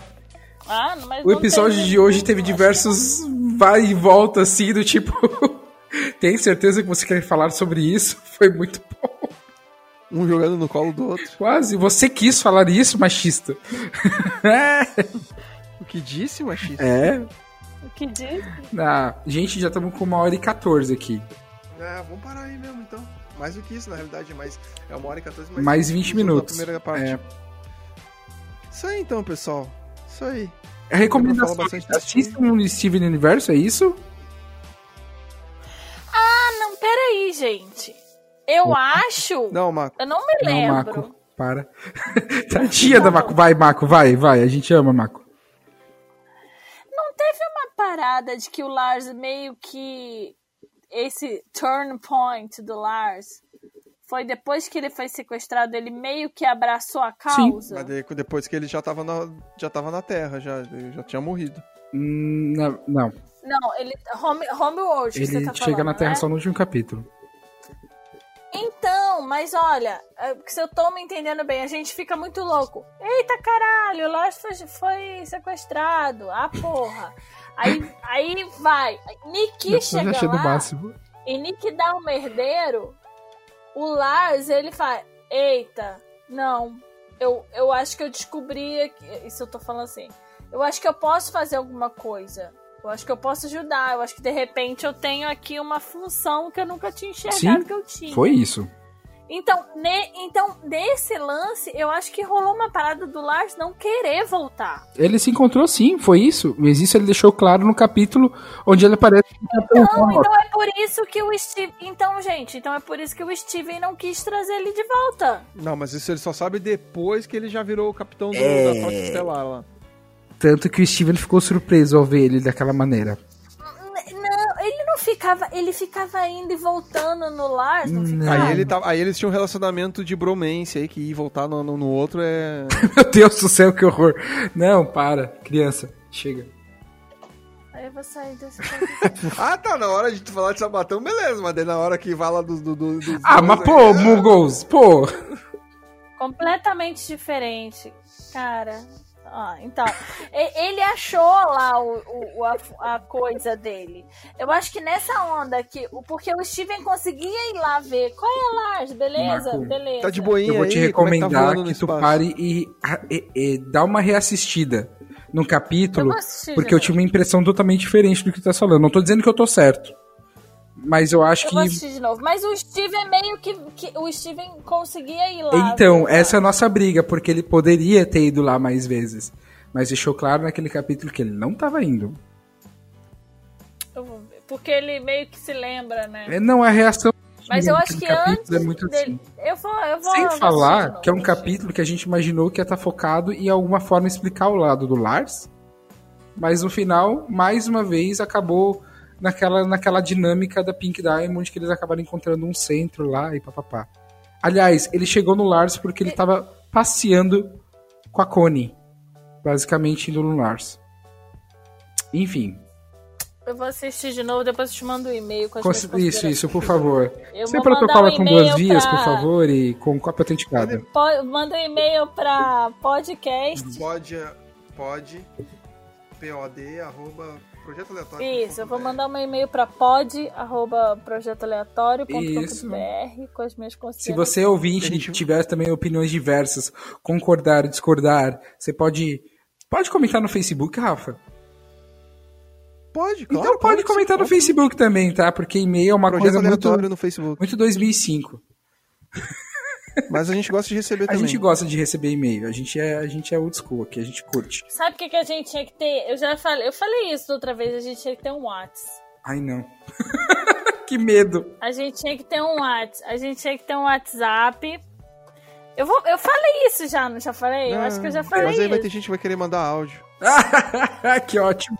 E aí a gente vai ter o quê? Engajamento, que é o que buscamos. Eu vou ver isso. Eu, vou, eu tenho aqui um, um dispositivo disponível pra Porque gente botar um Eu, eu sou a favor das Porque eu- E pessoas a gente mandarem vai áudio. divulgar um WhatsApp. Não, porque nada de mandar áudio. Você é louco, cara. Tipo, a gente tá em 2019. As pessoas que mandam áudio são gente do demônio. Me colocou chifre, mas é isso aí, pode mandar áudio, Por gente. exemplo, do Bolsonaro deve mandar áudio. Eu não, não, não, não. Você é Pô, louco. agora xingou, hein? Tá. Porque eu não sabe, não sabe escrever. Eu já, já, já escrevi. Eu não sei escrever. Sai, sai no tocante da questão, porque tá, toca, eu não sei escrever. Tá, tá ok? Eu nunca imaginei que eu vi Bolsonaro no meio do podcast de Steven Universo, cara. Eu tô um pouquinho constrangida, mas eu fiquei quieta. Cara, isso foi muito inesperado. Habilidades descobertas. Mas tá bom, né? Acho que é porque é porque é, né? Porque nós somos as Crystal E o Gems. filme de Steven vai ser bom? O filme, só pra fechar, o filme vai ser bom, vai ser massa. Posso deixar a minha observação? Não gostei do design dessa monstra que aparece. Hum? Então, engraçado, en- engraçadinho. Então, eu tô bem, eu vou ser bem sincero, hein? Eu não vou muito estender muito sobre isso, mas eu acho que eu vou entrar completamente sem expectativa, sem grandes expectativas, tô achando que vai ser bem fraquinho. Pra mim, o filme, o último É, capítulo já foi um sei. filme. E já fechou muito bem a série, Sim. de tal maneira que teve um desfecho melhor que Adventure Time, que foi de fato o último capítulo. Que saíram quase na mesma época. É, mas a Rebeca falou que essa história de Homeworld, Fechou. não sei o que, não sei o que, isso acabou. O que vai acontecer é outras coisas. Hunter vs Hunter, eles vão no continente negro agora. Eles vão lá descobrir coisas que acontecem além do espaço. Agora É. eles vão pegar os Pokémon de Alola. É, ca- acabou, acabou Naruto e agora vem Boruto. Então, ah, vai se ferrar. Vamos ver se Steven Caraca, você deveria tá ter acabado ou não. mal-humorado, Rafa? Você quer conversar, cara? Você tá agressivo. É, a minha vida tá uma droga.